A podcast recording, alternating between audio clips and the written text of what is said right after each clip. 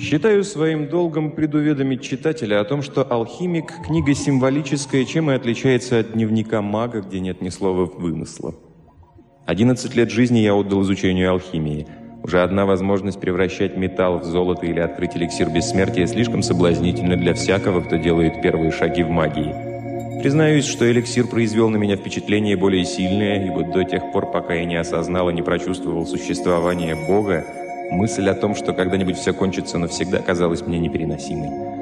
Так что, узнав о возможности создать некую жидкость, способную на многие-многие годы продлить наше земное бытие, я решил всецело посвятить себя изготовлению этого эликсира. Это было в начале 70-х, в эпоху великих социальных преобразований, когда еще не существовало серьезных работ по алхимии. Я, подобно одному из героев этой книги, тратил скудные свои средства на приобретение иностранных книг, а время на изучение их сложного символического языка. В Рио-де-Жанейро мне удалось разыскать двоих-троих ученых, всерьез занимавшихся великим творением, но они отказались со мной встретиться.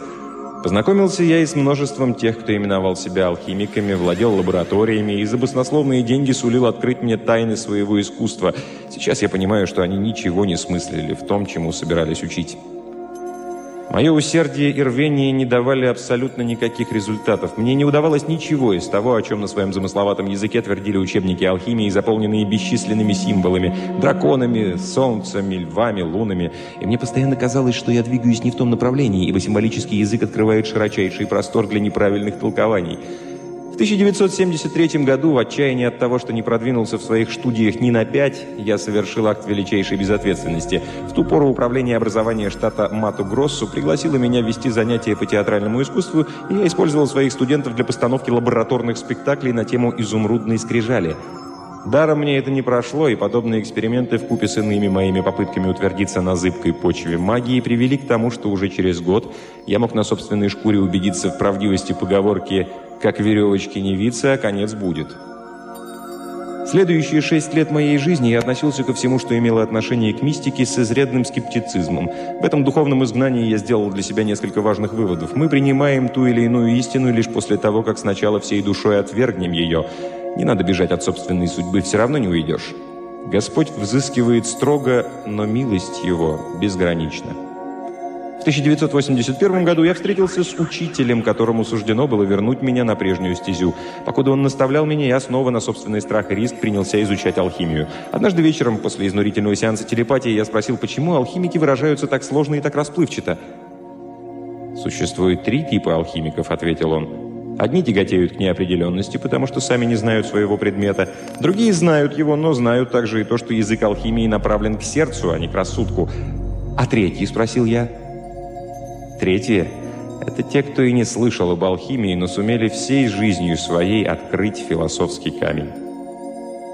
И после этого мой учитель, относившийся ко второму типу, решил давать мне уроки алхимии.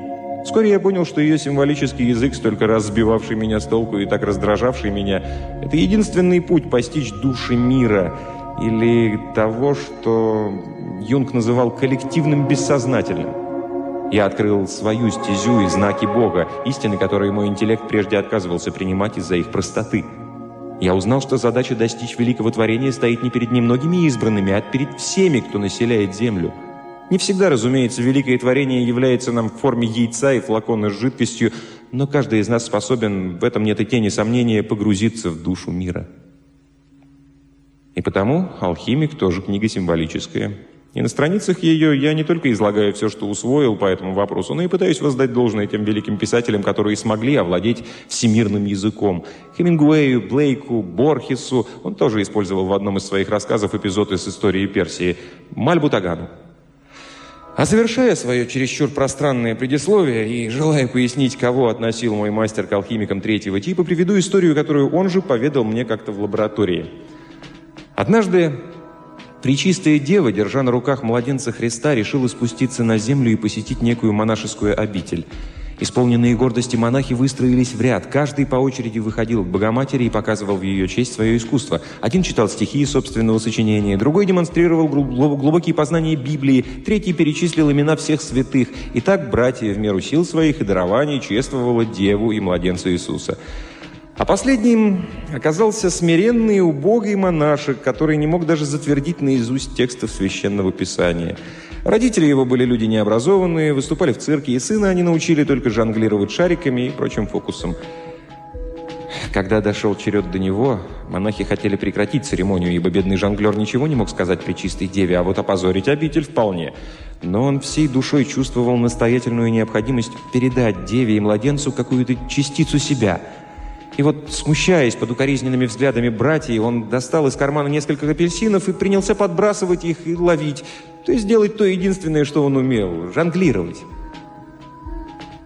И только в эту минуту на устах Христа появилась улыбка, и он захлопал в ладоши.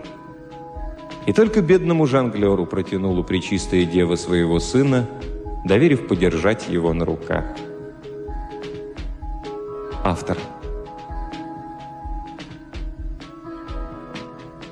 посвящается Ж, алхимику, который познал тайну великого творения. В продолжение пути их пришел он в одно селение. Здесь женщина именем Марфа приняла его в дом свой – у нее была сестра именем Мария, которая села у ног Иисуса и слушала слово Его. Марфа, Марфа заботилась о большом угощении и, подойдя, сказала, «Господи, или тебе нужды нет, что сестра моя одну меня оставила служить? Скажи ей, чтобы помогла мне». Иисус же сказал ей в ответ, «Марфа, Марфа, ты заботишься и суетишься о многом, а одно только нужно. Мария же избрала благую часть, которая не отнимется от нее». Евангелие от Луки – Пролог.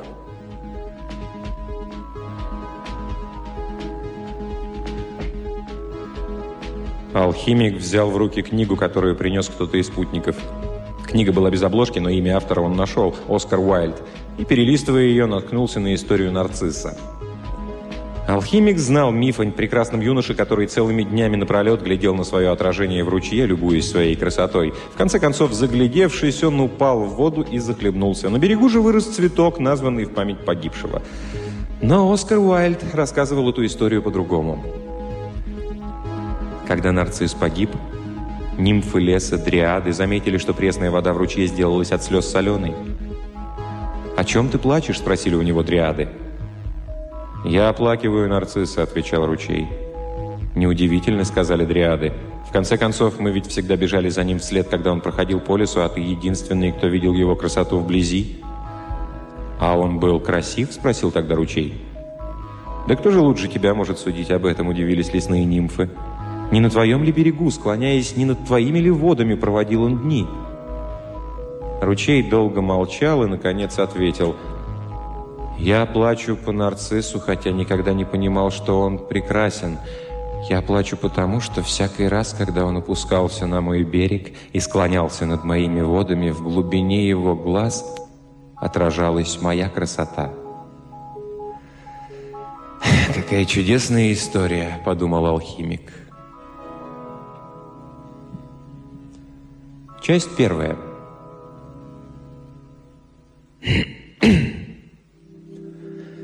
Юношу звали Сантьяго.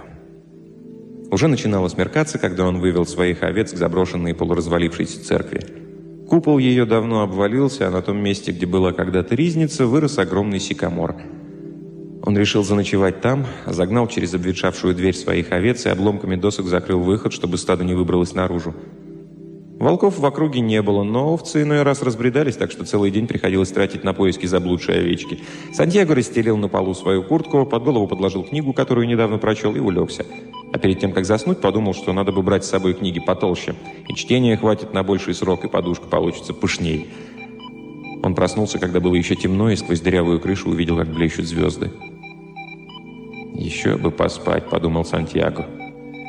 Ему приснился тот же сон, что и на прошлой неделе, и опять он не успел досмотреть его до конца. Он поднялся, выпил глоток вина, взял свой посох и стал расталкивать спящих овец. Однако большая их часть проснулась в тот самый миг, когда он открыл глаза, будто какая-то таинственная связь существовала между ним и овцами, с которыми он уже два года бродил с места на место и в поисках воды и корма. «Так привыкли ко мне, что выучили мои привычки», — сказал он про себя. Потом поразмыслил немного и решил, что, может быть, все наоборот, это он научился применяться к овечьему распорядку. Однако иные овцы вставать не спешили. Сантьяго дотрагивался до них кончиком посоха, окликал каждую по имени. Он был уверен, что они говорит им. И потому он читал иногда им вслух то, что ему особенно нравилось в книжках, или рассказывал, как одинока жизнь пастуха, как мало в ней радости, или делился с ними новостями, услышанными в городах, по которым ему случалось проходить. Впрочем, в последнее время говорил Сантьяго только об одном – о девушке, дочке торговца, жившей в том же городе, откуда он должен был прийти через четыре дня. Он видел ее только однажды, в прошлом году – Лавочник, торговавший сукном и шерстью, любил, чтобы овец стригли прямо у него на глаза. Так будет без обману. Кто-то из приятелей Сантьяго указал ему на эту лавку, и он прогнал, пригнал туда своих овец. «Хочу продать шерсть», — сказал он тогда лавочнику. А у прилавка толпился народ, и хозяин попросил пастуха подождать до обеда. Сантьяго согласился, сел на тротуар, достал из заплечной котомки книжку. «Вот не думала, что пастухи умеют читать», — раздался вдруг рядом с ним женский голос. Он поднял голову и увидел девочку. Истую андалусийку по виду. Волосы черные, гладкие и длинные, а глаза такие, как у мавров, покоривших в свое время Испанию. «Пастухам незачем читать. Овцы научат большему, чем любая книга», — отвечал ей Сантьяго. Так, слово за слово, они разговорились и провели в беседе целых два часа. Она рассказала ему, что приходится лавочнику дочерью, и что жизнь у нее скучная, и дни неотличимы один от другого. А Сантьяго ей рассказал о полях Андалусии, о том, что слышал в больших городах, по которым пролегал его путь. Он рад был собеседнице, не все же с овцами разговаривать. «А где же ты выучился читать?» – спросила она. «Где все, там и я», – ответил юноша. «В школе». «Отчего ты, раз знаешь грамоте, пасешь овец?» Сантьяго, чтобы не отвечать на этот вопрос, чем-то отговорился. Уверен был, что она все равно его не поймет. Он все рассказывал ей о своих странствиях, и мавританские ее глазки от удивления то широко раскрывались, то щурились. Время текло незаметно, и Сантьяго хотелось, чтобы день этот не кончался никогда, чтобы лавошника одолевали покупатели, чтобы ждать стрижки пришлось бы дня три. Никогда прежде не случалось ему испытывать такого, как в эти минуты. Ему захотелось остаться здесь навсегда. С этой черноволосой девочкой дни не были бы похожи один на другой. Однако пришел ее отец и велел остричь четырех овец. Заплатил сколько положено и сказал, чтобы Сантьяго пришел через год. И вот теперь до назначенного срока оставалось всего четыре дня. Он радовался предстоящей встрече и в то же время тревожился, а вдруг девочка уже позабыла его. Много пастухов гонит через их городок своих стада. «Это не важно», — сказал он своим овцам. «Я тоже видел других девчонок в других городах». Но в глубине души он сознавал, что это очень даже важно. И у пастухов, и у моряков, и у камевоежоров всегда есть один город, где живет та, ради которой можно поступить с радостью свободно бродить по свету.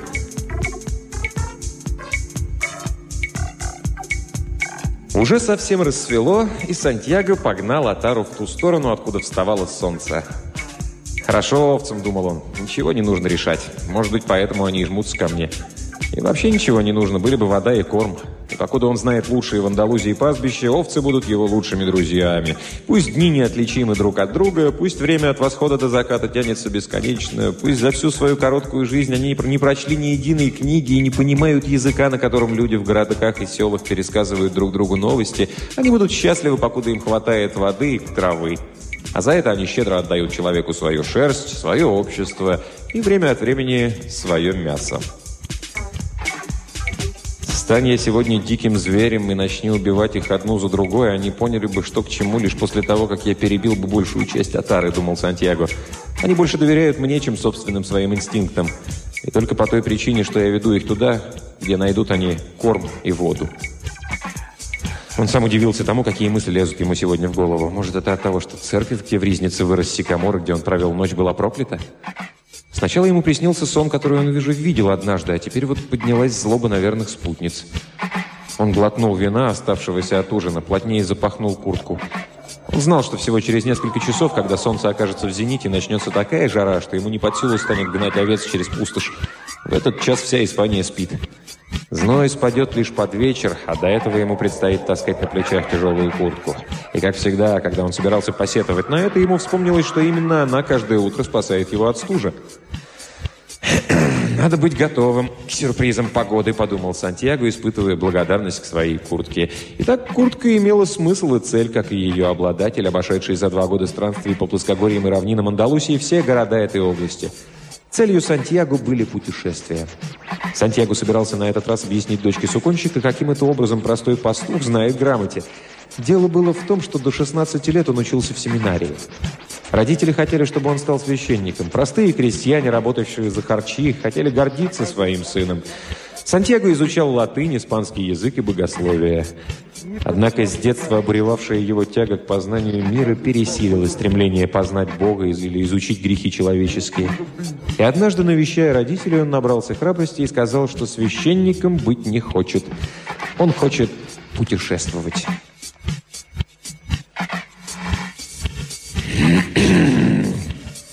«Сын мой», — сказал ему на это отец, — Через эту деревню проходили люди со всего света. Они искали чего-нибудь нового, но сами оставались прежними. Они доходят до замка на холме и понимают, что прошлое лучше настоящего. У них могут быть белокурые волосы или черная кожа, но они ничем не отличаются от наших с тобой односельчан. «Однако я-то не знаю, какие замки в тех краях, откуда они родом», — ответил Сантьяго. И люди эти, когда приглядятся к нашим полям, к нашим женщинам, говорят, что хотели бы остаться здесь навсегда, продолжал отец. А я хочу повидать другие земли, посмотреть на других женщин, ведь эти люди никогда не остаются у нас. Для путешествий нужны большие деньги, а из нашего брата на одном месте не сидят только пастухи.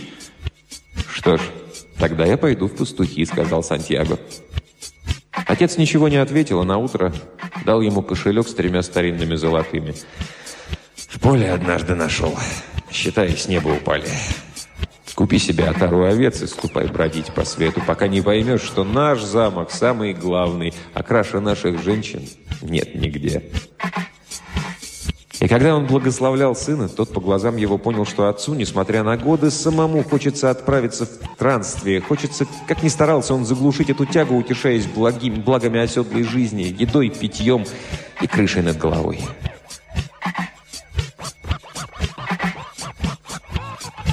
Небо на горизонте уже наливалось багрянцем, а потом зашло солнце. Сантьяго вспомнил разговор с отцом и развеселился. Он уже повидал множество замков и множество красавиц. Ни одна из них, впрочем, не могла сравниться с той, которую он встретит через два дня. У него имеются куртка, книга, которую он всегда можно обменять на другую, а тара овец. Однако самое главное, то, что исполняется самая его заветная мечта – он путешествует. А когда ему наскучат поля Андалусии, всегда можно продать овец и стать моряком. К тому времени, когда ему надоест плавать, он узнает другие города, других женщин, другие способы быть счастливым. «Я не знаю, как ищут Бога в семинарии», — подумал он, глядя на восходящее светило. Сантьяго всегда старался отыскивать новый путь. И в этой церкви ему еще ни разу не случалось ночевать, хотя и в здешних краях бывал он часто. Мир огромен и неисчерпаем. Пусть овцы ведут его, обязательно выведут к чему-нибудь интересному. Все дело в том, что сами-то они не понимают, что каждый день пролагают новые пути, что часто меняются пастбища и времена года. Они заняты только едой да питьем. «Может быть, и мы такие же», — думал пастух. «Ведь я сам ни разу не подумал о других женщинах с тех пор, как познакомился с дочкой сукончика». Он взглянул на небо, прикинул, выходило, что он еще до обеда будет в тарифе. Там обменяет свою книгу на другую, потолще, наполнит фляжку вином, побреется и острижется. Надо подготовиться к встрече с дочкой суконщика. А о том, что какой-нибудь другой пастух опередит его и попросит ее руки, он старался не думать. «Жизнь тем и интересна, что позволяет сны сделать явью», — думал Сантьяго, поглядывая на небо и прибавляя шагу. Он вспомнил, что в Тарифе живет старуха, которая умеет толковать сны. Пусть-ка расскажет, что значит сон, уже второй раз приснившийся ему.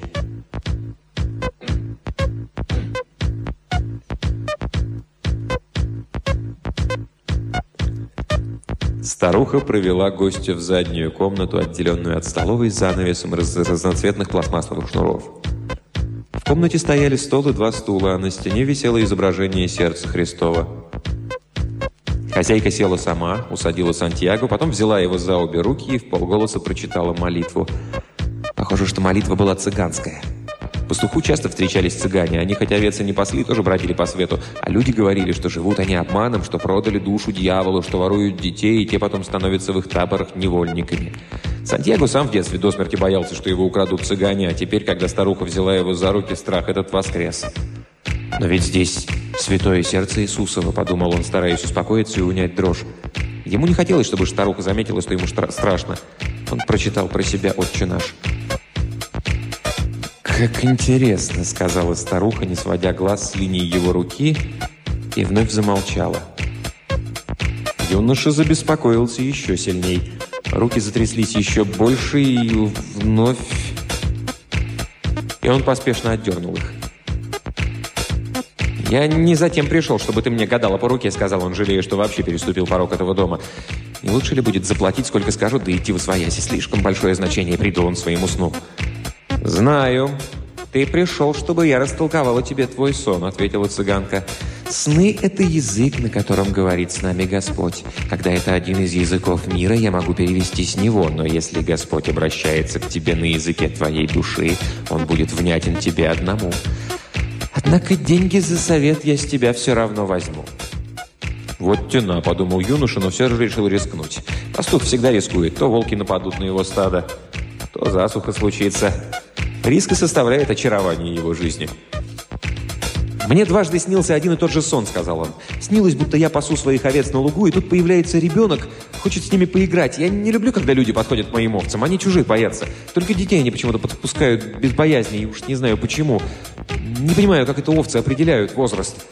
«Рассказывай дальше», — перебила старуха. «У тебя вон пятилок на огне. Денег у тебя немного, а время мое стоит дорого». Ребенок играл да играл с овцами, продолжал немного смутясь Сантьяго, а потом вдруг подхватил меня на руки и перенес к египетским пирамидам. Он помедлил, засомневавшись, знает ли цыганка, что это такое, но она молчала. «К египетским пирамидам», — повторил он медленно и раздельно. «И там сказал мне так, если снова попадешь сюда, отыщешь спрятанный клад». И только захотел он мне указать, где же это сокровище лежит, как я проснулся. И так два раза. Старуха долго молчала, потом снова взяла Сантьяго за обе руки и внимательно вгляделась в ладони. «Сейчас я с тебя ничего не возьму», — молвила она наконец. «Но если найдешь сокровище, десятая часть моя». Юноша рассмеялся от радости. Приснившиеся сокровища сохранят ему жалкие гроши. Старуха верна и в самом деле цыганка. Цыгане говорят «сущие ослы». «Растолкуй мне мой сон», — попросил он. Прежде поклянись. Поклянись, что отдашь мне десятую часть сокровищ, тогда расскажу. Сантьяго поклялся, но старуха потребовала, чтобы он повторил клятву, обратясь лицом к образу святого сердца Иисусова. «Этот сон на всеобщем языке», — сказала она. «Я попытаюсь его растолковать, хотя и очень трудно. Вот за труды я и прошу у тебя десятую часть клада. Слушай же, ты должен идти к египетским пирамидам. Я сама не слыхала про такое, но раз ребенок показал тебе их, значит, они существуют на самом деле. Отправляйся туда. Там ты найдешь клад и разбогатеешь. Сантьяго сначала удивился, а потом его взяла досада. Ради такой чепухи не стоило разыскивать старуху. Хорошо, хоть она не взяла с него денег. «Только время потерял», — сказал он. «Я ведь предупредила, сон твой трудно разгадать». Чем необыкновеннее вещь, тем она проще с виду, и только мудрецу под силу понять ее смысл. Моей мудрости тут не хватает, вот и пришлось выучиться другим искусством, гадать, например, по руке. А как же я попаду в Египет? Это уж не моя печаль, я умею только толковать сны, а не воплощать их в действительность, а иначе стало бы я жить тем, что дают мне дочки. А если не дойду до Египта? «Не дойдешь, останусь без платы за гадание. Не в первый раз. А теперь ступай, я и так потеряла с тобой слишком много времени».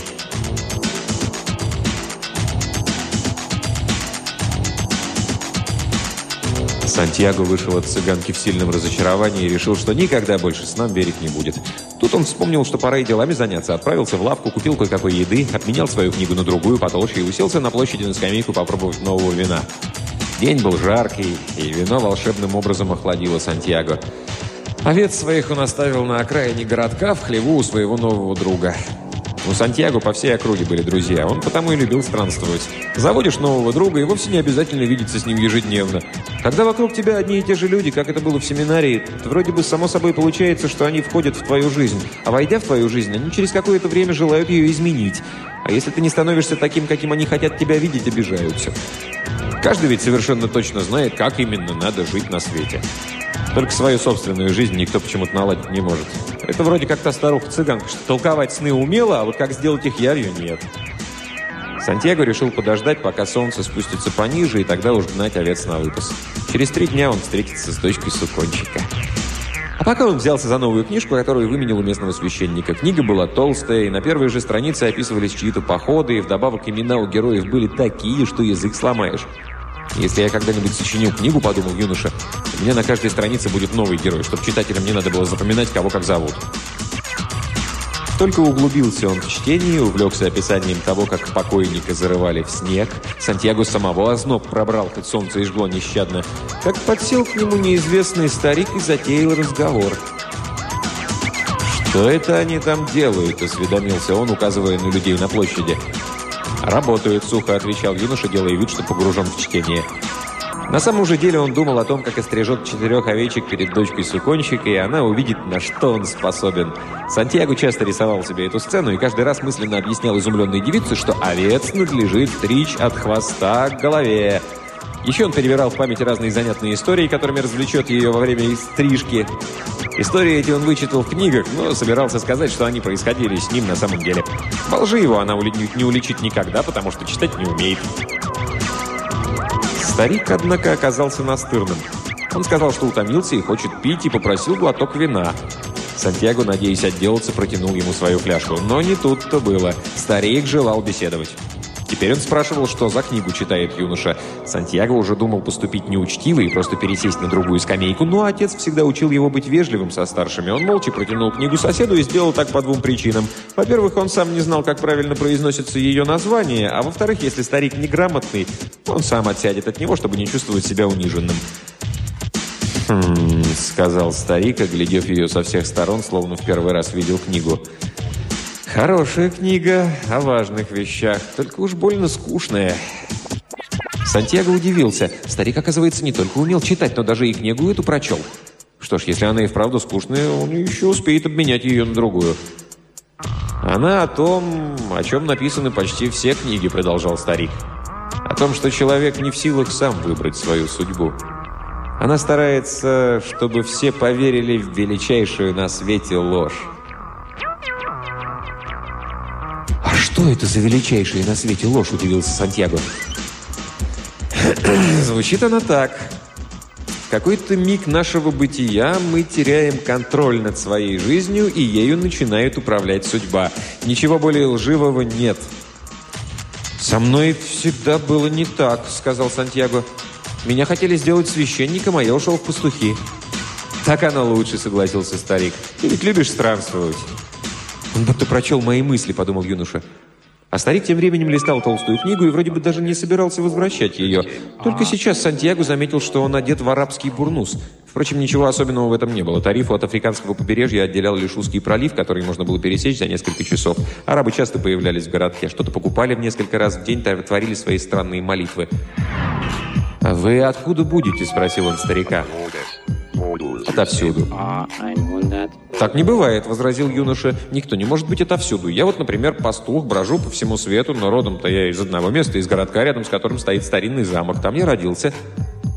«Ну, в таком случае я родился в Салиме». Сантьяго не знал, где это Салим, но спрашивать не стал, чтобы не позориться, обнаруживая свое невежество. Он уставился на площадь, по которой с озабоченным видом сновали прохожие. «Ну и как там, в Салиме?» Как всегда, так и сейчас. Ухватиться было не за что. Ясно было только, что город этот не в Андалусии, иначе он бы его знал. «А чем вы там занимаетесь?» «Чем занимаюсь?» Старик раскатисто расхохотался. «Я им правлю. Я царь Салима». «Какую чушь иногда несут люди», — подумал юноша. «Право, лучше уж общаться с бессловесными овцами, которым бы только есть допить. Или книги читать. Они рассказывают невероятные истории именно тогда, когда хочется слушать. А вот с людьми хуже. Они брякнут что-нибудь, а ты сидишь, не знаешь, что на это сказать и как продолжить разговор». «Зовут меня Мелхиседек», — промолвил старик. «Сколько у тебя овец?» «Достаточно», — ответил Сантьяго. Старик хотел знать слишком много о его жизни. «Вот как? Я не могу помочь тебе, раз ты считаешь, что овец у тебя достаточно». Юноша рассердился всерьез. Он не просил о помощи. Этот старик попросил сначала вина, потом книгу, а потом разговора. «Книжку верните», — сказал он. «Мне пора трогаться в путь». «Дашь мне десятую часть своей отары?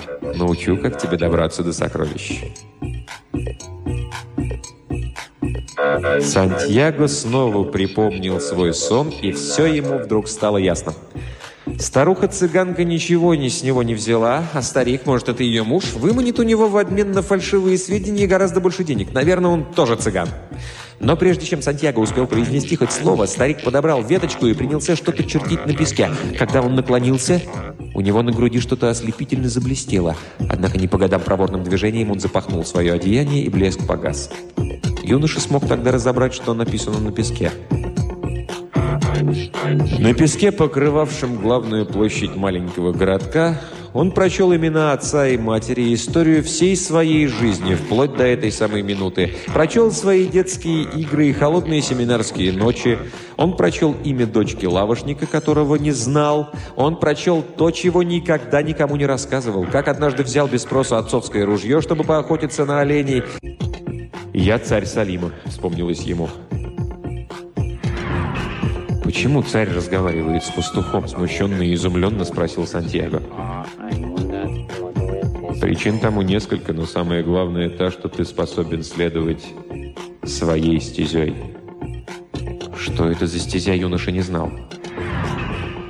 «Это то, чего тебе всегда хотелось сделать. Каждый человек, вступая в пору юности, знает, какова его стезя. В эти годы все ясно, все возможно, все под силу, и люди не боятся мечтать о том, что бы они хотели сделать в жизни. Но потом проходит время, и какие-то таинственные силы, вмешиваясь, стараются доказать, что следовать своей стезей невозможно. Сантьяго не очень-то тронули слова старика, но таинственной силой он заинтересовался. Дочка лавушника Рози не трот, когда услышит про такое.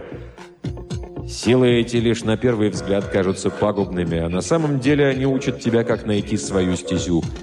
Они укрепляют твой дух и закаляют волю, ибо в мире нашем есть одна великая истина. Кем бы ты ни был, чего бы ты ни хотел, но если чего-то сильно хочешь, то непременно получишь, ибо это желание родилось в душе Вселенной. Это твое предназначение на земле. Даже если я хочу всего-навсего бродить по свету или жениться на дочке лавушника? Или отыскать клад – Душа мира питается счастьем человеческим. Счастьем, но также и горем, завистью, ревностью. У человека одна единственная обязанность – пройти до конца своей стезей. В ней все.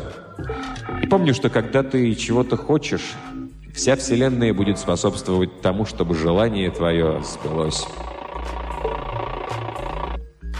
Некоторое время они молча глядели на площадь и на прохожих. Первым нарушил молчание старик. «Так почему же ты решил пасти овец?» «Потому что люблю бродить по свету». Старик указал на торговца воздушной кукурузой, пристроившегося в своей, за своей красной тележкой в углу площади. В детстве он тоже мечтал о странствиях. Однако потом предпочел торговать кукурузой, копить да откладывать деньги. Потом, когда он состарится, проведет месяц в Африке. Ему не дано понять, что у человека всегда есть все, чтобы осуществить свою мечту. «Лучше бы он пошел в пастухи», — сказал Сантьяго. Он подумывал об этом, но потом решил, что лучше заняться торговлей. У торговцев есть крыша над головой, а пастухи ночуют в чистом поле. И родители предпочитают брать в зятья торговцев, а не пастухов. Сантьяго, подумав о дочке сукончика, ощутил укол в сердце. Наверняка и в том городке, где она живет, кто-то бродит с красной тележкой. Вот и получается, что мнение людей о пастухах и торговцах кукурузой оказываются важнее, чем своя стезя. Старик полистал книгу и вдруг зачитался. Сантьяго подождал, подождал, а потом решил отвлечь его, как тот его отвлек. «А почему вы со мной говорите об этом?» «Потому что ты пытался ступить на свою стезю, но сейчас готов отказаться от нее». И вы всегда появляетесь в такую минуту? Всегда. Хоть могу представать и в другом обличье. Я способен приходить, как приходит в голову удачная мысль или верное решение. Бывает, что в переломный момент я подсказываю выход из затруднительного положения. Всего не упомнишь. Но обычно люди моего появления не замечают. И старик рассказал, что на прошлой неделе ему пришлось появиться перед одним старателем в образе камня – когда-то этот человек все бросил и отправился добывать изумруды. Пять лет трудился он на берегу реки, и расколол 9 миллионов 999 тысяч 999 камней в поисках хотя бы одного драгоценного. И тут отчаялся и решил отказаться от своей мечты. А ведь ему оставался один. Всего-навсего один камень, и он отыскал бы свой изумруд. Тогда старик решил вмешаться и прийти на помощь старателю, который так упорно шел своей стезей. Он обернулся камнем, подкатился ему под ноги, но старатель, разозленный и отчаявшийся от пяти лет бесплодных усилий, пнул камень и отшвырнул его от себя. Однако вложил в удар такую силу, что камень, отлетев, стукнулся, а другой расколол его, и на солнце засверкал прекраснейший в мире изумруд. «Люди очень быстро узнают, в чем смысл их жизни», — сказал старик, и Сантьяго заметил в его глазах печаль. Может быть, поэтому они так же быстро и отказываются от него. Так уж устроен мир. Тут юноша вспомнил, что разговор у них начался с клада. «Сокровища выносятся на поверхность земли ручьями и реками, они же и хоронят их в недрах земли», — сказал старик. «А если хочешь узнать об этом кладе поподробнее, отдай мне каждую десятую овцу в своем стаде». «А может, лучше десятую часть сокровищ?» «Если посулишь то, чем не обладаешь, потеряешь желание обладать», раз разочарованно сказал старик. Тогда Сантьяго сказал, что десятую часть своего стада он уже обещал цыганке. «Цыгане – люди смышленые», – вздохнул старик, «но так или иначе тебе полезно узнать, что все на свете имеет свою цену. Именно этому пытаются учить воины света». Он протянул Сантьяго книгу. «Завтра в это же самое время ты пригонишь мне десятую часть своего стада». А я расскажу тебе, как найти сокровище. До свидания». И он исчез за углом.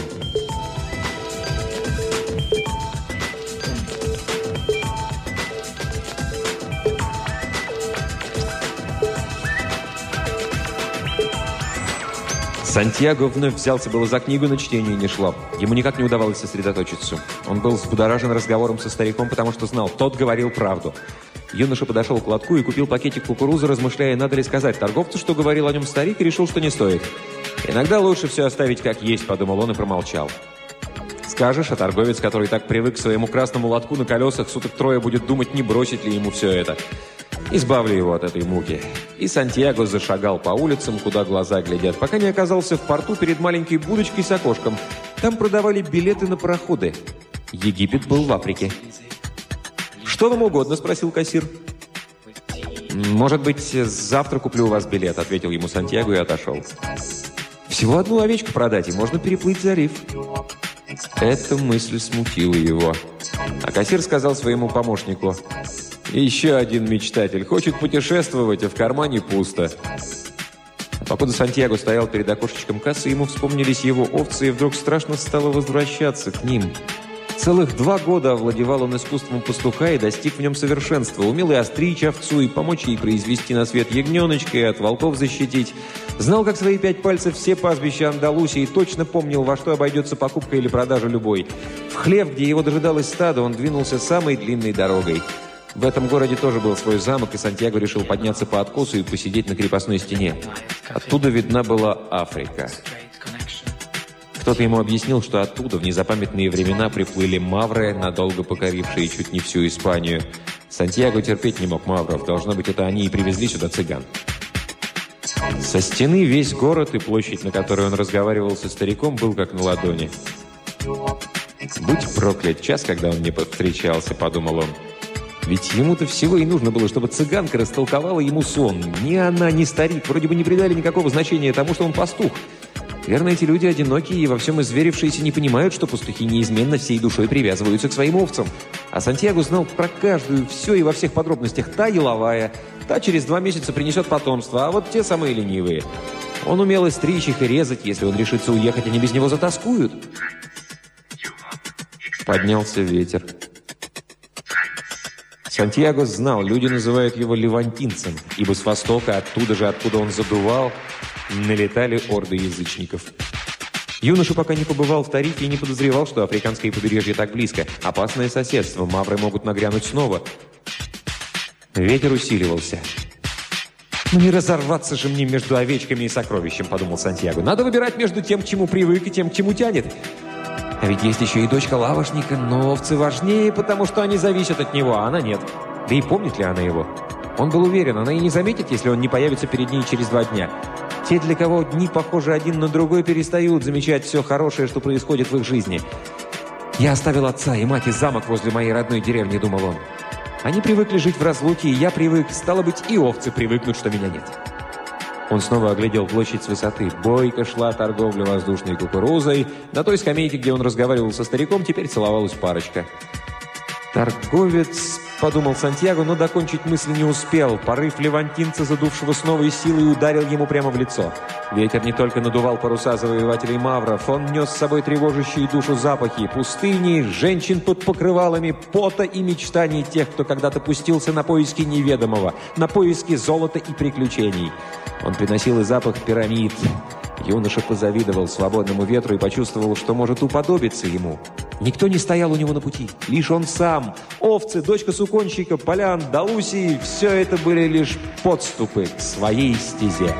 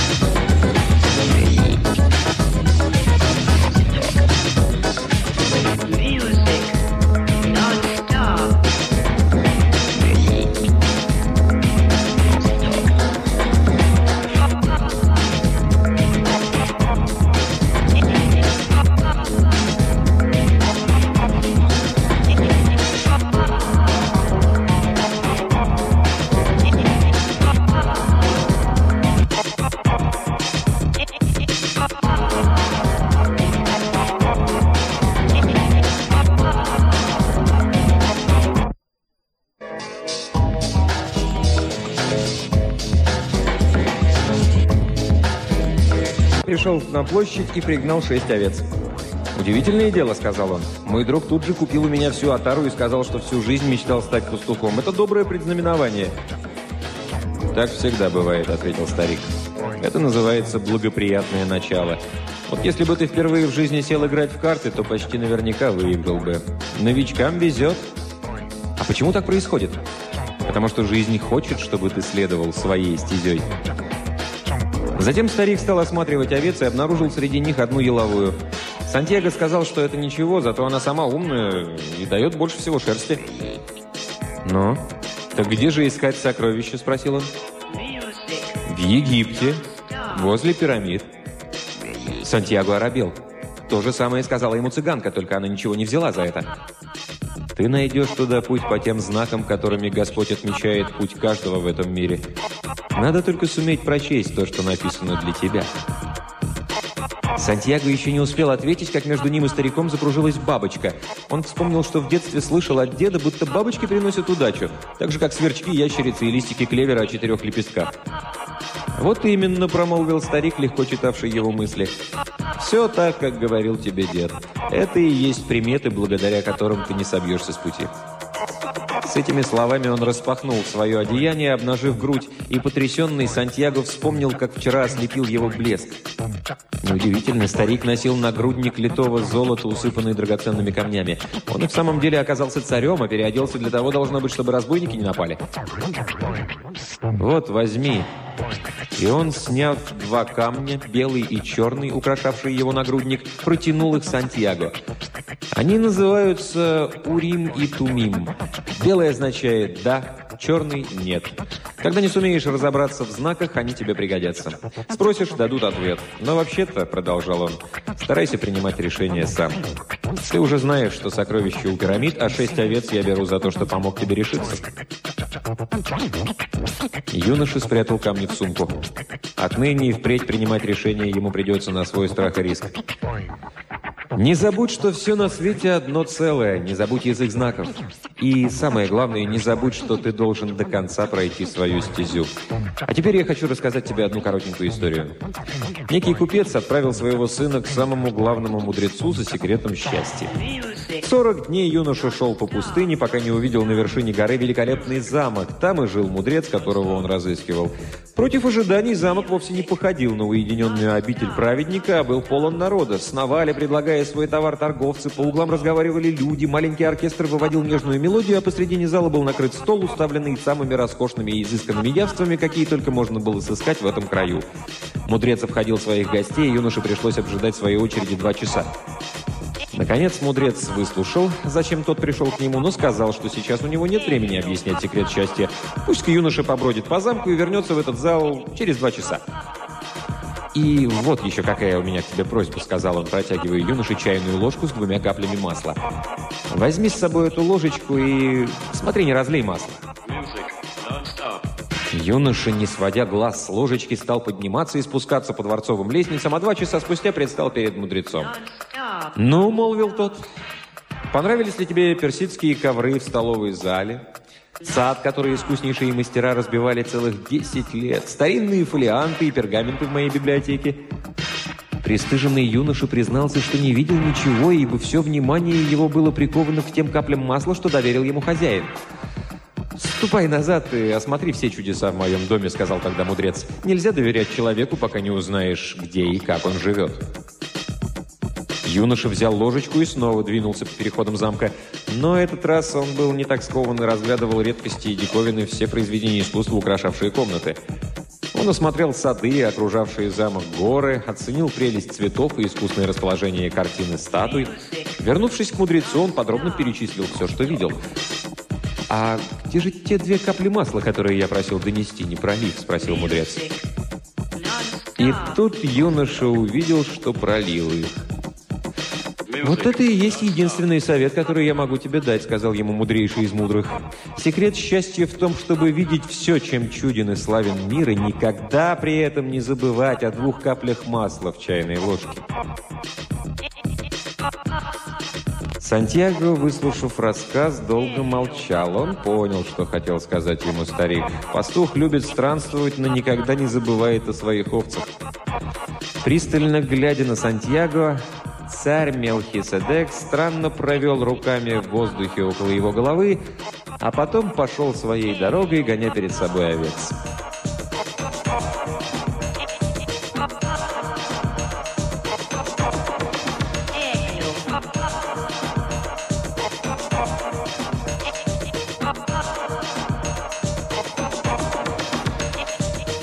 Над маленьким городком Тарифой возвышается старинная крепость, построенная еще маврами.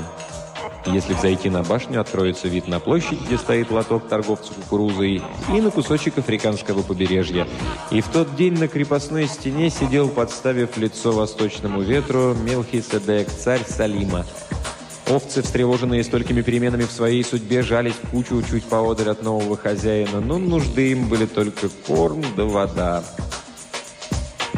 Мелхиседек глядел на небольшой баркас, стоявший на рейде. Он никогда больше не увидит этого юношу, как ни разу не видел и Авраама после того, как тот отдал ему десятину. У бессмертных не должно быть желаний, потому что у них нет здесь своей стези. И все же Мелхиседек в глубине души тайно желал, чтобы юноше по имени Сантьяго сопутствовала удача. «Жаль, что он сейчас же позабудет, даже как меня зовут», — думал он. Надо было повторить мое имя, чтобы он, упоминая меня, называл неведомого старика Милхиседек, царь Салима. Он поднял глаза к небу и сокрушенно произнес «По слову твоему, Господи, все это суета-сует, но иногда и старый царь может гордиться собой».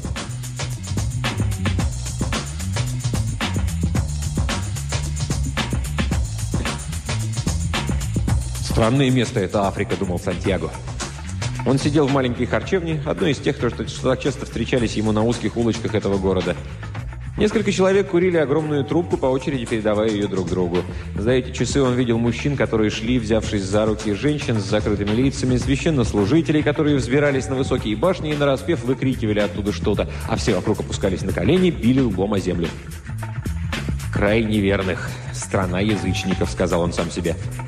В детстве в их деревенской церкви он видел образ святого Иакова. Победитель Мавров изображен был верхом на белом коне с обнаженным мечом в руке, а перед ним были простерты зловещего облика люди, похожие на тех, что сидели теперь в харчевне рядом с Сантьяго.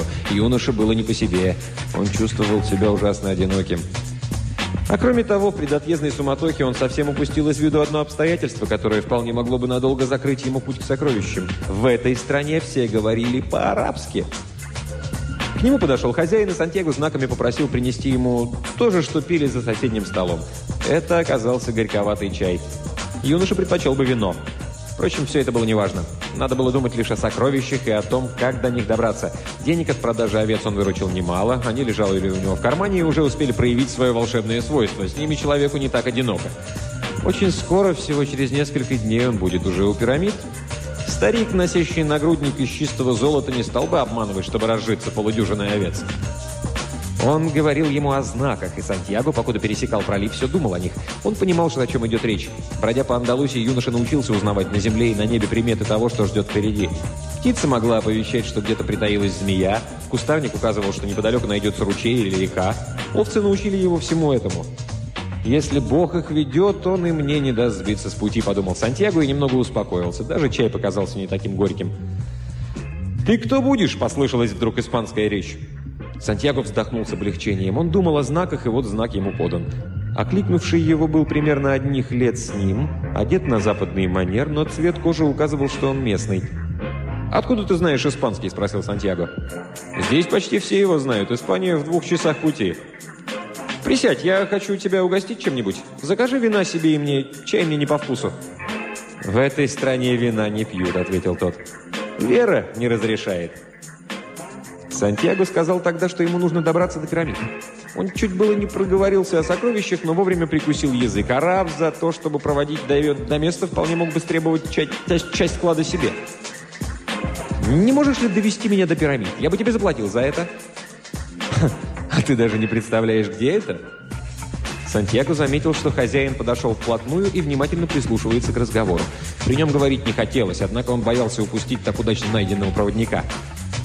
«Тебе придется пересечь всю пустыню Сахару», — сказал тот. «А для этого понадобятся деньги. Есть они у тебя?» Сантьяго этот вопрос удивил. Но он помнил слова старика. «Если ты чего-нибудь хочешь, вся вселенная будет способствовать тому, чтобы желание твое сбылось». И, достав из кармана деньги, он показал их арабу. Хозяин подошел еще ближе и уставился на них, а потом перебросился с юношей несколькими арабскими словами. Сантьяго показалось, что хозяин на что-то сердится. «Пойдем-ка отсюда», — сказал юноша. «Он не хочет, чтобы мы тут сидели». Сантьяго с радостью поднялся и хотел было уплатить по счету, но хозяин схватил его за руку и стал что-то говорить. У Сантьяго хватило бы силы, чтобы высвободиться, но он был в чужой стране и не знал, как себя вести. По счастью, новый знакомый оттолкнул хозяина и вытащил Сантьяго из харчевни на улицу. Он хотел отнять у тебя деньги. Танжер не похож на другие африканские города. Это порт, а в порту всегда множество жуликов. Ему можно доверять. Он помог ему в критической ситуации. Сантьяго снова достал из кармана и пересчитал деньги. «Можем завтра же отправиться к пирамидам», — сказал араб. «Но сначала надо купить двух верблюдов». Они двинулись по узким улочкам Танжера, где на каждом шагу стояли палатки и лотки, где торговали всякой всячиной, и оказались на рыночной площади — она была заполнена многотысячной толпой. Люди продавали, покупали, спорили. Зелени, плоды лежали рядом с кинжалами, ковры рядом с разнообразными трубками. Сантьяго не сводил глаз со своего спутника. Тот забрал у него все деньги. Он хотел было забрать их, но счел, что это будет неучтиво. Ему были неведомы нравы и обычаи страны, в которой он сейчас находился. «Ничего», — подумал он, — «я ведь внимательно слежу за ним, и этого достаточно, ибо я сильнее его». И вдруг в груди разнообразного товара он заметил саблю, красивее которой еще никогда не видел. Ножны были серебряные, эфес украшен драгоценными камнями и чернью. Сантьяго решил, что когда-то вернется из Египта и непременно купит себе такую же. «Спроси, сколько она стоит», — попросил он своего спутника. В этот миг он понял, что на две секунды отвлекся, заглядевшись на саблю. Сердце у него ёкнуло. Он боялся оглянуться, потому что уже знал, что предстанет его глазам — еще несколько мгновений он не сводил глаз с сабли, но потом набрался храбрости и повернул голову. Вокруг гремел и бушевал рынок, сновали и горланили люди, лежали вперемешку ковры и орехи, медные подносы и груды салата, шли взявшиеся за руки мужчины и женщины в чедрах, витали запахи неведомой снеди, и нигде, ну просто нигде не было видно его недавнего спутника. Сантьяго поначалу еще верил, что они случайно потеряли друг друга в толпе и решил остаться на месте в надежде, что тот вернется. Прошло какое-то время. На высокую башню поднялся человек и что-то закричал на распев. Все тотчас упали ниц, уткнувшись лбами в землю, и тоже запели. А потом, словно усердные рабочие муравьи, сложили товары, закрыли палатки и лотки, рынок опустел. И солнце тоже стало уходить с неба. Сантьяго следил за ним долго, до тех пор, пока оно не спряталось за крыши белых домов, окружавших площадь. Он вспомнил, что когда оно всходило сегодня, он еще был на другом континенте, был пастухом, владел шестью-десятью овцами и ждал свидания с дочкой Сукончика. Еще утром ему наперед было известно все, что произойдет, когда он погонит свое стадо на пастбище. А теперь, на закате, он оказался в другой стране, стал чужим в чужом краю и даже не понимал, на каком языке говорят его жители. Он уже не был пастухом, он лишился всего, и прежде всего денег, а значит, уже не мог вернуться и все начать сначала. И все это от восхода до заката, подумал он. Ему стало жалко себя, ибо иногда перемены так стремительны, что ахнуть не успеешь, не то что привыкнуть. Плакать было стыдно. Он даже перед своими овцами стеснялся плакать. Однако рыночная площадь уже опустела, а он был один и вдали от родины. И Сантьяго заплакал. Неужели Бог так несправедлив, взыскивает с тех людей, которые верят с нам? Когда я пас своих овец, то был счастлив и распространял счастье вокруг себя. Люди радовались, когда я приходил к ним и принимали меня как дорогого гостя. А теперь я печален и несчастен. Не знаю, что делать.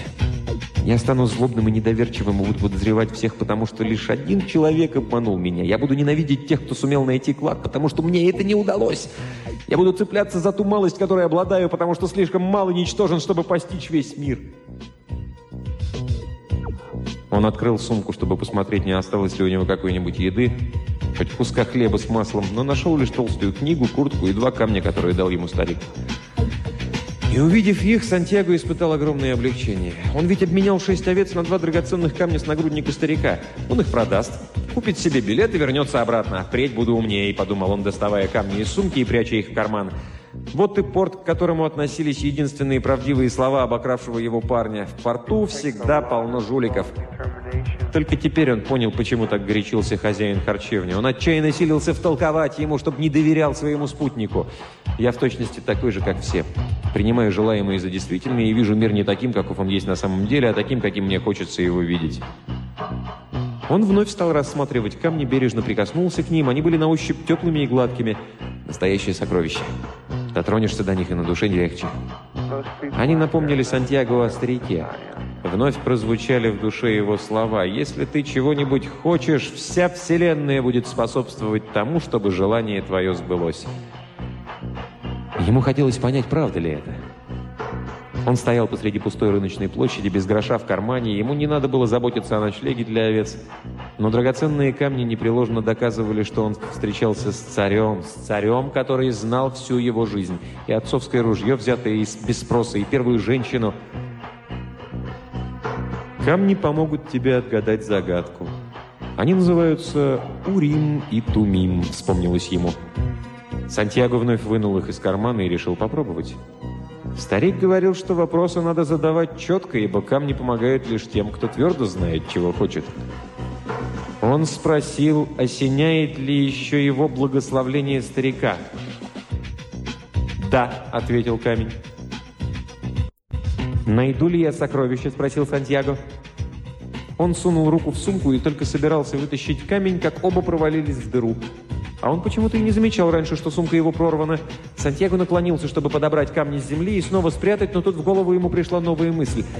«Научись приглядываться к знакам и следовать им», — сказал ему старик. «Знак!» Сантьяго рассмеялся. Потом схватил камни с земли и сунул в сумку. Он и не подумает зашивать проеху в котомке. Камни, если захотят, в любую минуту выскользнут наружу.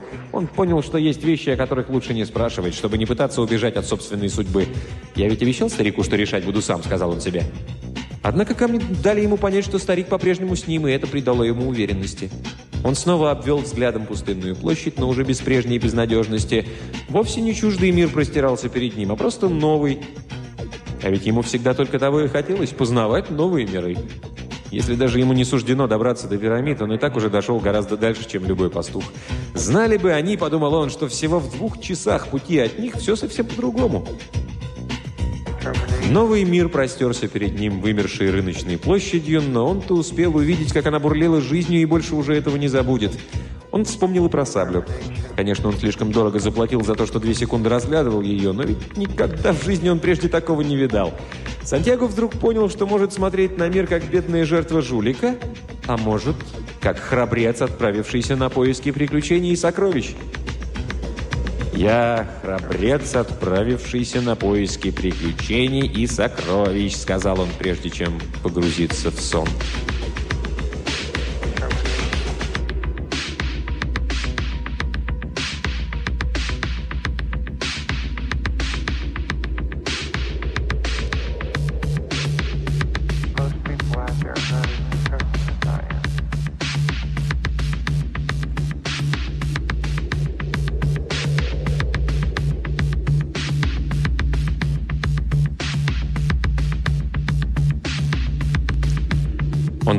проснулся от того, что кто-то толкал его в бок. Сантьяго устроился на ночлег посреди рынка, который теперь вновь вернулся к жизни. Сантьяго оглянулся по сторонам, ища своих овец, и понял, что он в новом мире, но вместо привычной уже грусти испытал прилив счастья. Он больше не будет бродить в поисках еды и воды, он отправляется за сокровищами. У него не гроша в кармане, но зато есть вера в жизнь. Вчера ночью он выбрал себе судьбу искателя приключений. Он станет одним из тех, о ком читал в книгах.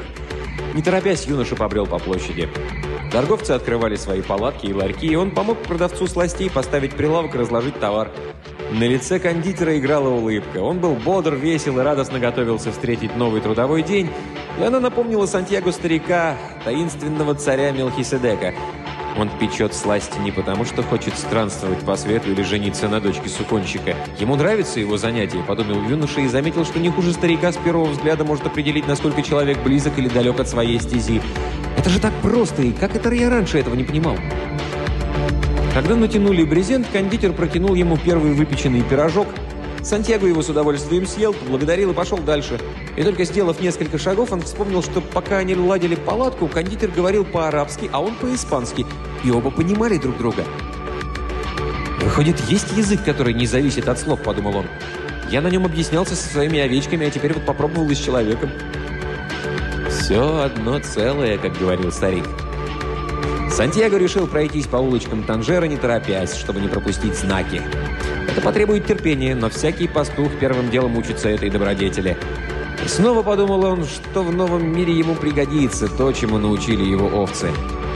«Все одно целое», — снова вспомнились ему слова Мелхиседека.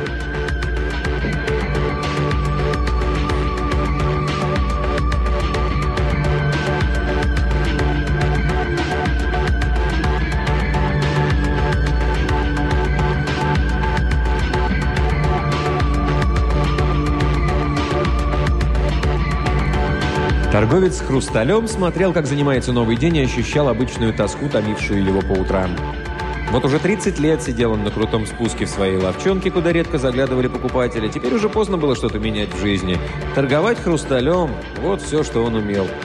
Было время, когда в лавке его толпились арабские торговцы, английские и французские геологи, немецкие солдаты, все люди с деньгами – когда-то торговля хрусталем была делом выгодным, и он мечтал, как разбогатеет, и старость его будет скрашена и согрета красивыми женами. Но изменилось время, а вместе с ним и город. Сеут разрослась и затмила Танжер, и центр торговли сместился. Соседи-торговцы разъехались, на спуске остались лишь несколько лавочек, и никто не хотел подниматься в гору, чтобы зайти в одну из них. Но у торговца хрусталем выбора не было. 30 лет занимался он лишь тем, что продавал и покупал хрусталь, а теперь уже было, видно, поздно менять жизнь. Целое утро он смотрел, как проходят мимо редкие прохожие. Это повторялось из года в год, и он наперед знал, когда появится тот, а когда этот. Но за несколько минут до обеда у его витрины остановился юный чужестранец. Одет он был прилично, однако наметанным глазом торговец хрусталем определил, что денег у него нет. И все же он решил отворить ему и подождать, пока тот уйдет.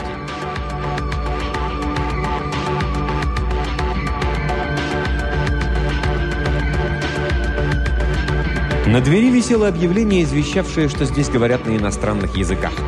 Сантьяго увидел, как за прилавком появился хозяин. «Хотите, я вам все эти стаканы перемою?» – спросил юноша.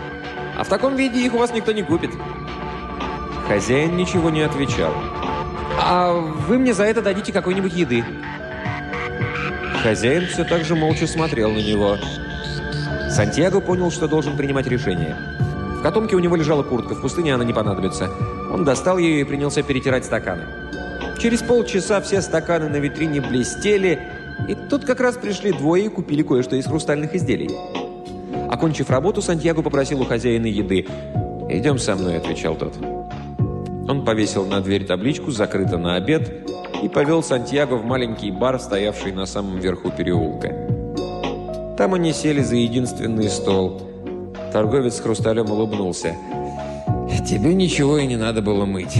Коран велит кормить голодных». «Отчего же вы меня не остановили?» «От того, что стаканы были грязные. И тебе, и мне надо было очистить разум от дурных мыслей».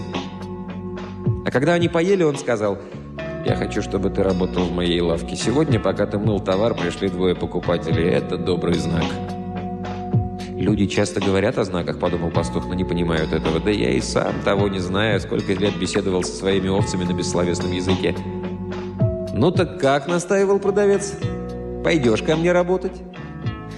«До рассвета перемою весь товар», — ответил юноша. «А вы мне за это дадите денег добраться до Египта».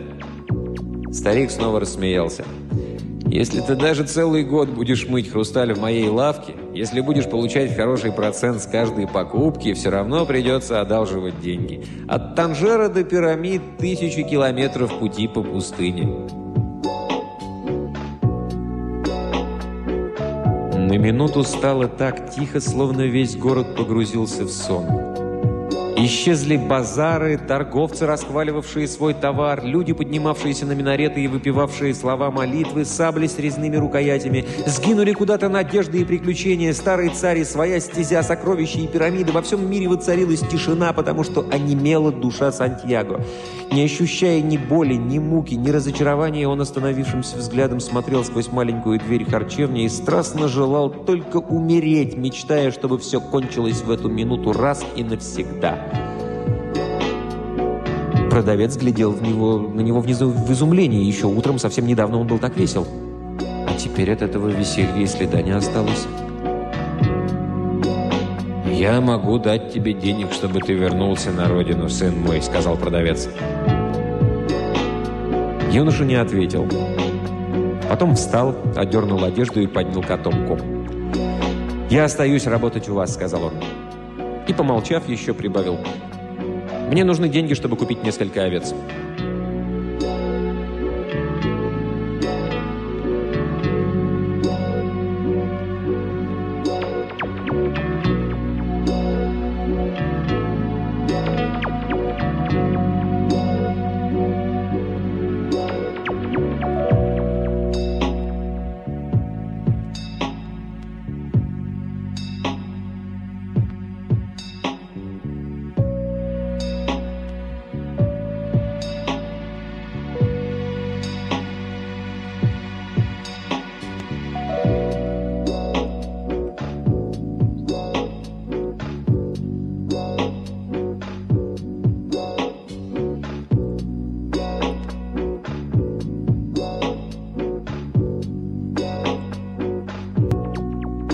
Дорогие радиослушатели, программа «Модель для сборки» напоминает, что вы слушаете именно ее и ничто больше. Пауло Коэльо. Алхимик Часть вторая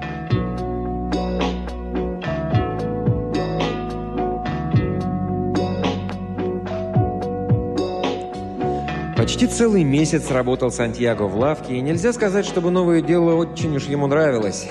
Продавец хрусталя день-деньской сидел за прилавком и бурчал, чтобы юноша поосторожнее обращался с товаром и ничего не разбил. Однако он не уволился, потому что продавец был хоть и ворчун, но человек честный и слово свое держал. Сантьяго исправно получал комиссионные из каждой покупки и даже сумел скопить кое-какие деньги. Однажды утром он прикинул свои барыши и убедился, что если будет зарабатывать столько же, сколько сейчас, овечек сможет купить не раньше, чем через год. «Надо бы сделать открытую стойку с образчиками товара», — сказал он хозяину. «Мы бы поставили ее у входа в лавку, чтобы привлекать внимание прохожих». «Жили мы раньше без всяких стоек», — отвечал тот. «Кто-нибудь, идя мимо, споткнется, заденет ее и переколотит мой хрусталь». Когда я гнал овец на выпас, они тоже могли наткнуться на змею и сдохнуть от ее укуса. Однако это часть жизни овечек и пастухов. Продавец в это время обслужил посетителя, желавшего купить три хрустальных бокала – Торговля теперь шла бойко, словно вернулись времена, когда эта улочка притягивала к себе людей со всего Танжера. «Дела идут недурно», — сказал он, когда покупатель вышел. «Я зарабатываю теперь достаточно, и скоро дам тебе столько денег, что ты купишь новую Атару. Чего ж тебе не хватает? Зачем требовать от жизни большего?» Затем, что надо следовать знакам, невольно вырвалось у юноши, и он тотчас пожалел о сказанном. Продавец-то никогда ведь не встречал царя. Это называется «благоприятное начало», вспомнились ему слова старика. Новичкам везет, ибо жизнь хочет, чтобы человек следовал своей стезей. Хозяин меж тем осмысливал то, что сказал Сантьяго. Ясно, что одно его присутствие в лавке было добрым знаком. Деньги текли в кассу, и он не раскаивался, что нанял этого испанского паренька. Хотя зарабатывает он больше, чем должен. Обнаружив, что от торговли ничего в его жизни не меняется, хозяин, не гонясь за барышом, назначил ему высокий процент с каждой сделки. Интуиция подсказывала, скоро паренек вернется к своим овцам. «Зачем понадобились тебе пирамиды?» – спросил он, чтобы сменить тему. «Затем, что мне много о них говорили», – ответил Сантьяго.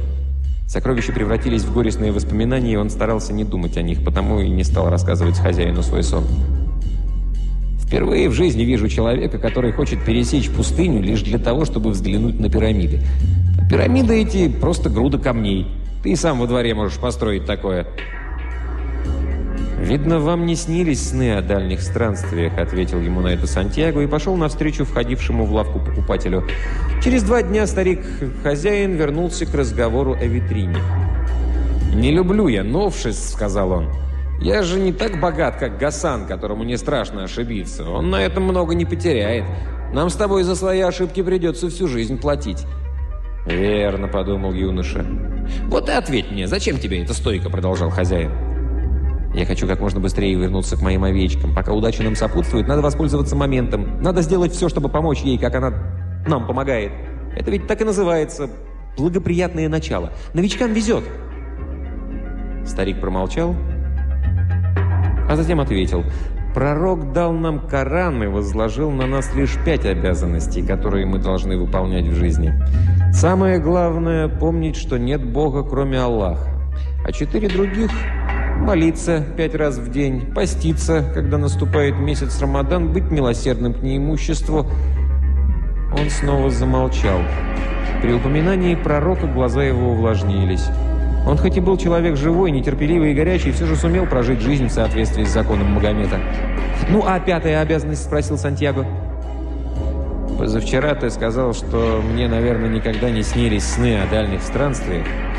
Так вот, пятая обязанность каждого мусульманина – совершить паломничество. Каждый из нас хоть однажды в жизни должен посетить священный город Мекку. А она гораздо дальше, чем пирамиды. В молодости, как только скопил немного, я предпочел купить эту вот лавку. Думал, вот разбогатею, тогда я отправлюсь в Мекку. Потом у меня завелись деньги, но я никому не мог доверить торговлю, ибо товар у меня хрупкий. И каждый день видел, как мимо проходят паломники. Были среди них богачи, их сопровождали десятки слуг и целые караваны верблюдов, но большая часть была беднее меня. Видел я и как они возвращаются, счастливые и довольные, ставят у двери дома символ паломничества в Мекку. Один из них, сапожник, чинивший чужие башмаки, рассказал мне, что шел через пустыню почти целый год, но уставал меньше, чем в Танжере, когда отправлялся в соседний квартал купить кожу. «Почему же вам сейчас не отправиться в Мекку?» – спросил Сантьяго. «Потому что я жив только благодаря мечте о ней. Разве иначе выдержал бы я все эти дни, неотличимые друг от друга, все эти полки, заставленные моим товаром, обеды и ужины в этой мерзкой харчевне?» Я боюсь, что когда мечта станет явью, мне больше незачем будет жить на свете. А ты мечтаешь об овцах и пирамидах, и не в пример мне жаждешь осуществить свою мечту. Я желаю только мечтать о Мекке. Тысячи раз я представлял, как пересеку пустыню, как приду на площадь, где стоит священный камень, семь раз обойду вокруг него и лишь потом прикоснусь к нему. Я представляю, сколько людей будет толпиться рядом со мной, и как мой голос вплетется в общий молитвенный хор, но я боюсь, что меня постигнет ужасное разочарование. И потому предпочитаю только мечтать. В тот день он разрешил Сантьяго смастерить новую стойку. Не все видят сны одинаково.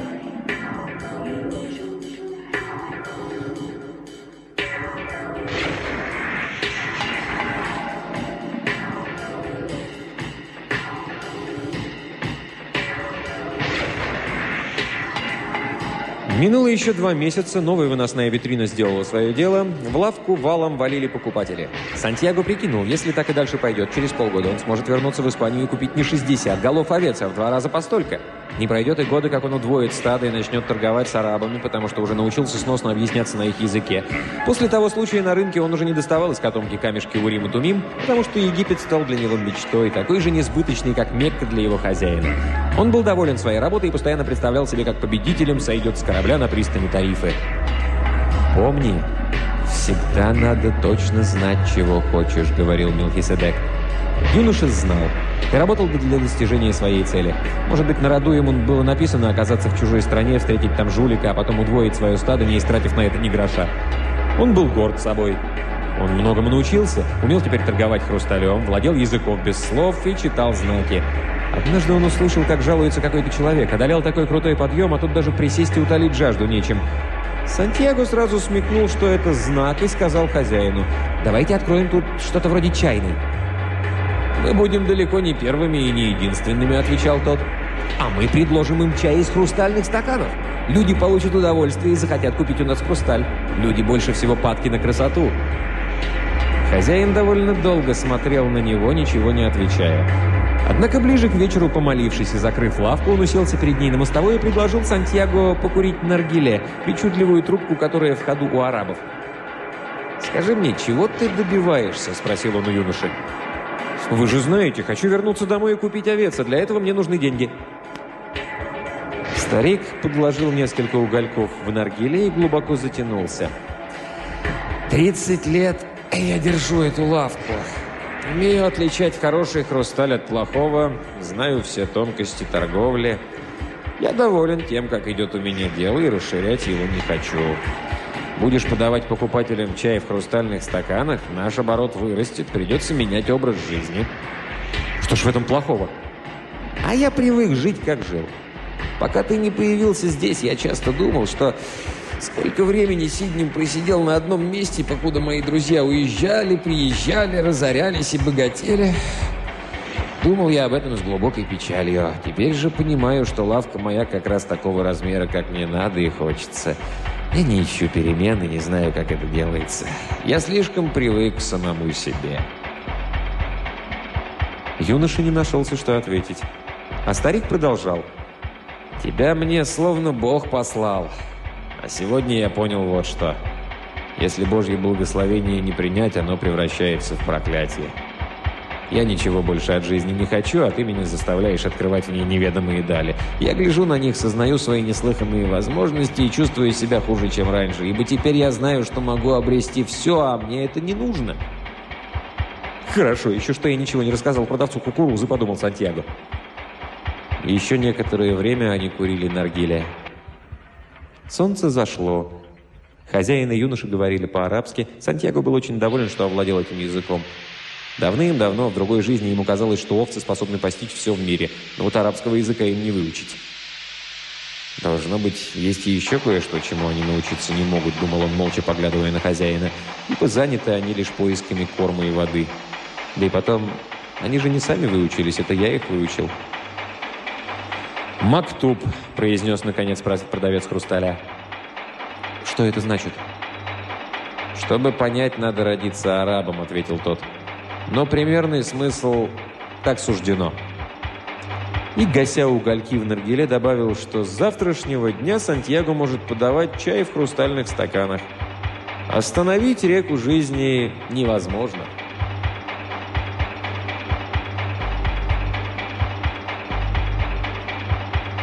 Люди взбирались по крутизне и вдруг на самом верху видели перед собой лавку, где им предлагали холодный освежающий мятный чай в красивых хрустальных стаканах.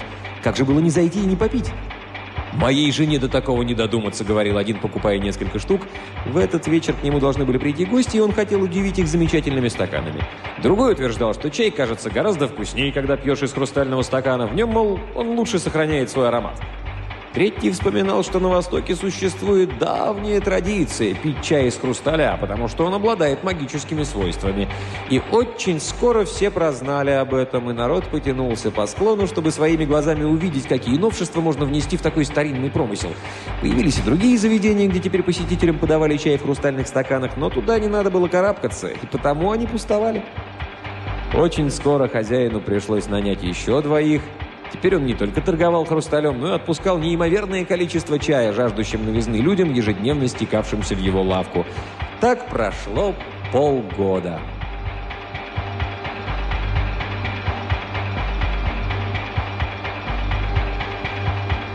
Юноша проснулся еще до восхода солнца. С тех пор, как он впервые ступил на африканский континент, минуло 11 месяцев и 9 дней. Он надел арабский бурнус из белого полотна, специально купленный к этому дню, покрыл голову платком, закрепив его кольцом из верблюжьей кожи, обул сандалии и бесшумно спустился вниз. Город еще спал. Сантьяго съел кусок хлеба с вареньем, отпил теплого чая из хрустального стакана, потом уселся на пороге лавки и закурил наргиля. Так он сидел и покуривал в, голом, в полном одиночестве, ни о чем не думая, а только слушая постоянный ровный шум ветра, приносивший запах пустыни. Докурив, сунул руку в карман и уставился на то, что вытащил оттуда. Пальцы его сжимали толстую пачку денег. На них можно было купить и обратные билеты, 120 овец, разрешение вести торговлю между Испанией и той страной, где он сейчас находился. Сантьяго терпеливо дождался, когда проснется старик хозяина и отопрет лавку. Потом они вместе выпили еще чаю. «Сегодня я уеду», — сказал юноша. «Теперь мне есть на что купить овец, а вам на что отправиться в Мекку». Хозяин хранил молчание. «Благословите меня», — настойчиво сказал Сантьяго. «Вы мне помогли». Старик, не произнося ни слова, продолжал заваривать чай. Наконец он обернулся к Сантьяго. «Я горжусь тобой. Ты вдохнул жизнь в мою лавку, но знай, я не пойду в Мекку. Знай то, что ты не купишь себе овец». «Кто это вам сказал?» – в удивлении спросил юноша. «Мактуб», – только и ответил старый продавец хрусталя. И благословил его. А Сантьяго пошел к себе в комнату и собрал все свои пожитки. Получилось три мешка. Уже в дверях он вдруг заметил в углу свою старую пастушью котомку, которая давно не попадалась ему на глаза, так что он и забыл про нее. В ней лежали его куртка и книга. Он вытащил куртку, решив подарить ее какому-нибудь мальчишке на улице, и тут по полу покатились два камня – Урим и Тумим. Тут юноша вспомнил про старого царя и сам удивился. Он столько времени не думал про него. Целый год работал он без передышки с единственной целью – скопить денег, чтобы не возвращаться в Испанию, не солоно хлебавши. «Никогда не отказывайся от своей мечты», – говорил ему Мелхиседек. «Следуй знаком». Юноша подобрал камни с пола, и тут его снова охватило странное ощущение, будто старик где-то рядом. Он целый год провел в тяжких трудах, а теперь знаки указывали, что настало время уходить. «Я снова стану точно таким же, каким был раньше», — подумал он, «а овцы не научат меня говорить по-арабски». Овцы, однако, научили его чему, чему-то поважнее, потому что есть на свете язык, понятный всем. И весь этот год, стараясь, чтобы торговля процветала, Сантьяго говорил на нем. Это был язык воодушевления, язык вещей, делаемых с любовью и охотой во имя того, во что веришь или чего желаешь. Танжер перестал быть для него чужбиной, и юноша сознавал, весь мир может покориться ему, как покорился этот город. Когда чего-нибудь сильно захочешь, вся вселенная будет способствовать тому, чтобы желание твое сбылось. Так говорил старый мелкий Седек.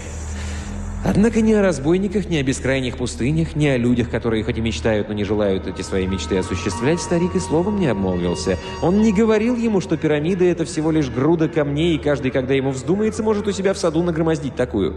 Он позабыл ему сказать, что когда у него заведутся деньги на покупку овец, он должен будет этих овец купить.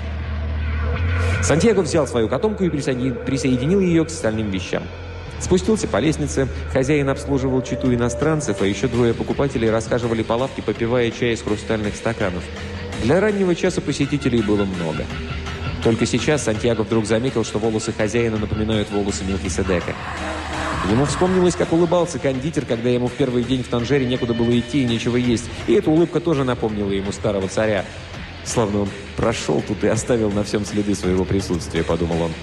Словно все эти люди в какую-то минуту своей жизни уже встречались с ним. Но ведь он так и говорил мне, что всегда является тому, кто идет своей стезей.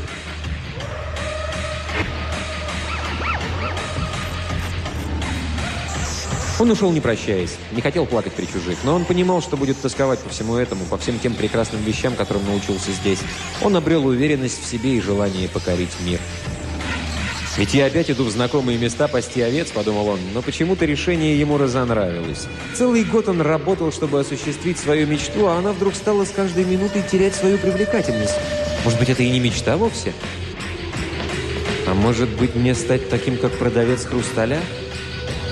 Всю жизнь мечтать о Мекке, но так туда и не собраться, думал он, но камни, которые он держал в руках, словно передали ему силу и решимость старого царя. По старому совпадению, или это, это тоже был знак, он вошел в ту самую харчевню, что и в свой первый день в Танжере.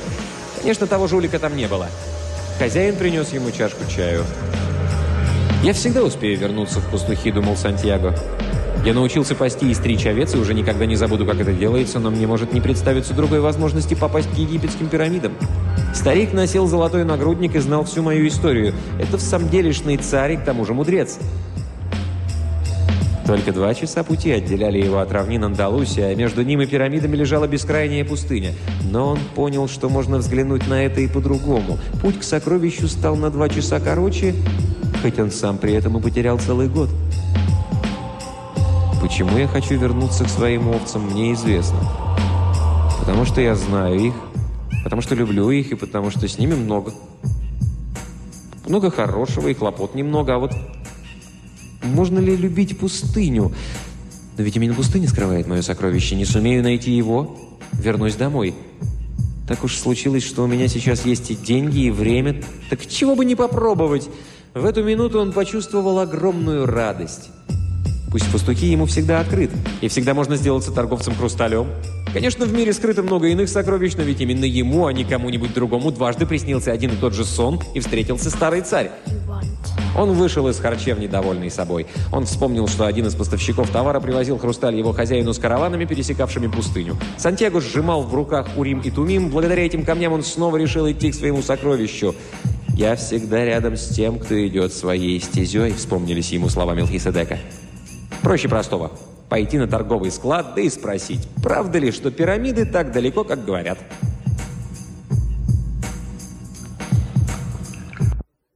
У какого-нибудь алхимика все они были люди чудаковатые, думали только о себе и почти всегда отказывали в совете и содействии.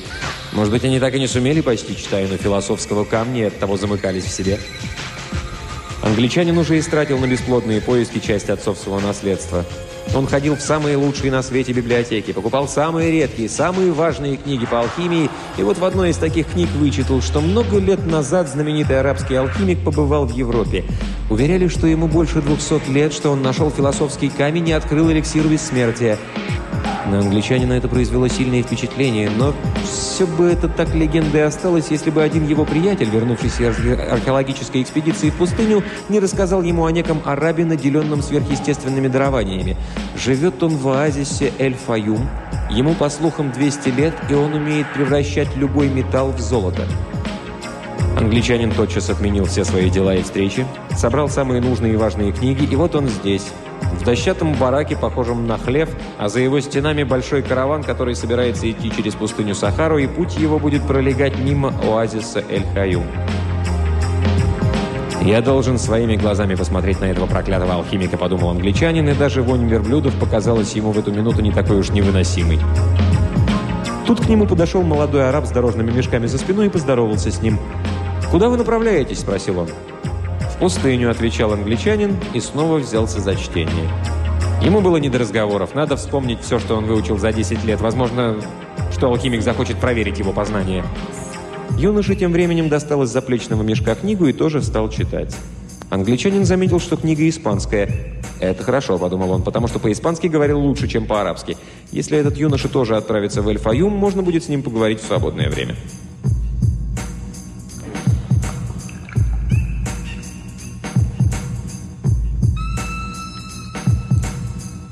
Забавно, думал тем временем Сантьяго, в очередной раз перечитывая сцену похорон, которой начиналась книга. Вот уже почти два года, как я взялся за нее, а до сих пор не сдвинулся дальше этих страниц. Рядом не было царя Мелхиседека, и все равно он не мог сосредоточиться. Кроме того, отвлекали его мысли о том, верное ли решение он принял. Однако он понимал главное решение, в любом деле это всего лишь начало. Когда человек решается на что-то, он словно ныряет в стремительный поток, который унесет его туда, где он никогда и не помышлял оказаться. Отправляясь на поиски сокровищ, я и не предполагал, что буду работать в лавке, торгующей хрусталем. Точно так же этот караван может оказаться моим решением, но путь его так и останется тайной. Перед ним сидел европеец и тоже читал книгу. Сантьяго он показался человеком несимпатичным. Когда юноша вошел в барак, тот поглядел на него неприязненно. Это, впрочем, ничего. Они все равно могли бы подружиться, если бы он не оборвал разговор. Юноша закрыл книгу. Ему ничем не хотелось походить на этого иностранца. Вынул из кармана Урим и Тумим и стал перебирать их. «Урим и Тумим!» – вскричал вдруг европеец. Сатьяго поспешно спрятал камни. «Не продаются», – сказал он. «Да и стоит недорого», – ответил тот. «Обыкновенные кристаллы, ничего особенного. На свете миллионы таких камешков, однако человек, понимающий, сразу узнает Урим и Тумиму». «Но я и не подозревал, что они встречаются в этих краях». «Мне подарил их царь», – ответил юноша. Чужеземец, словно лишившись дара речи, дрожащей рукой достал из кармана два камня, такие же, как у Сантьяго. «Ты говорил с царем», — сказал он. «А ты ведь не верил, что цари говорят с пастухами?» — сказал Сантьяго, у которого пропала охота продолжать беседу. «Наоборот, пастухи первыми признали царя, когда еще никто не знал о нем в мире. Так что вполне вероятно цари разговаривают с пастухами». И англичанин добавил, словно опасаясь, что юноша не понял. «Об этом есть в Библии, в той самой книге, которая научила меня, как сделать Урим и Тумим. Бог разрешил гадать только на этих камнях. Жрецы носили их на золотых нагрудниках». Теперь уж Сантьяго не жалел о том, что пришел на склад. «Быть может, это знак?» – промолвил, как бы размышляя вслух англичанин. «Кто сказал тебе о знаках?» Интерес Сантьяго рос с каждым мгновением. «Все на свете знаки», — сказал англичанин, откладывая свою газету. «Давным-давно люди говорили на одном языке, а потом забыли его. Вот этот-то всеобщий язык, помимо прочего, я и ищу. Именно поэтому я здесь. Я должен найти человека, который овладеет этим всеобщим языком. Алхимика». Разговор их был прерван появлением хозяина склада. «Повезло вам», — сказал этот тучный араб. Сегодня после обеда в Эль-Фаюм отправится караван». «Но мне нужно в Египет!» – воскликнул Сантьяго. «Эль-Фаюм находится в Египте. Ты откуда родом?» Сантьяго ответил, что он из Испании. Англичанин обрадовался, хоть и одет на арабский манер, а все же европеец. «Он называет знаки везением», — сказал он, когда хозяин вышел. «О, если бы я только мог, то написал бы толстенную энциклопедию о словах везения и совпадения. Именно из этих слов состоит всеобщий язык». И добавил, что встреча его с Сантьяго, тоже обладающим камнями Урим и Тумим, была непростым совпадением. Потом осведомился, не алхимик или разыскивает юноша. «Я ищу сокровища», — ответил тот и, спохватившись, прикусил язык. Однако англичанин вроде бы не придал значения его словам и только сказал, «В каком-то смысле я тоже». «Я и не знаю толком, что такое алхимия», — сказал Сантьяго, но тут снаружи раздался голос хозяина, звавшего их.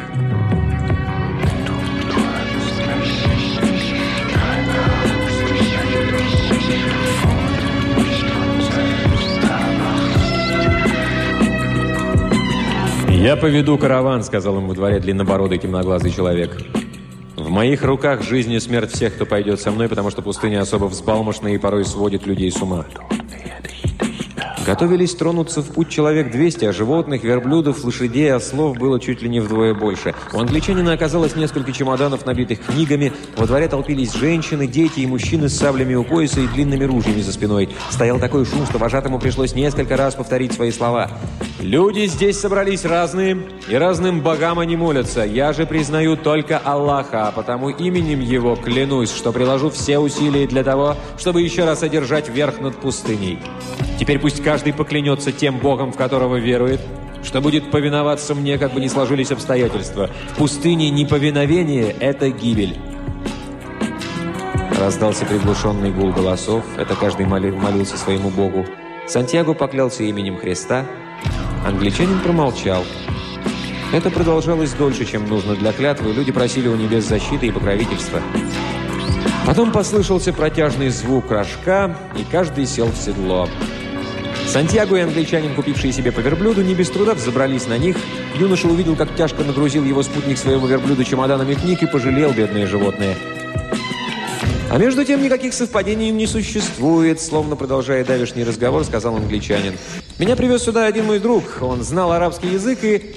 Но слова его потонули в шуме тронувшегося каравана. Однако Сантьяго отлично знал, что имел в виду англичанин. Существует таинственная цепь связанных друг с другом событий. Это она заставила его пойти в пастухи, дважды увидеть один и тот же сон, оказаться неподалеку от африканского побережья, встретить в этом городке царя, стать жертвой мошенника и наняться в лавку, где продают хрустали. Чем дальше пройдешь по своей стезе, тем сильнее она будет определять твою жизнь, подумал юноша.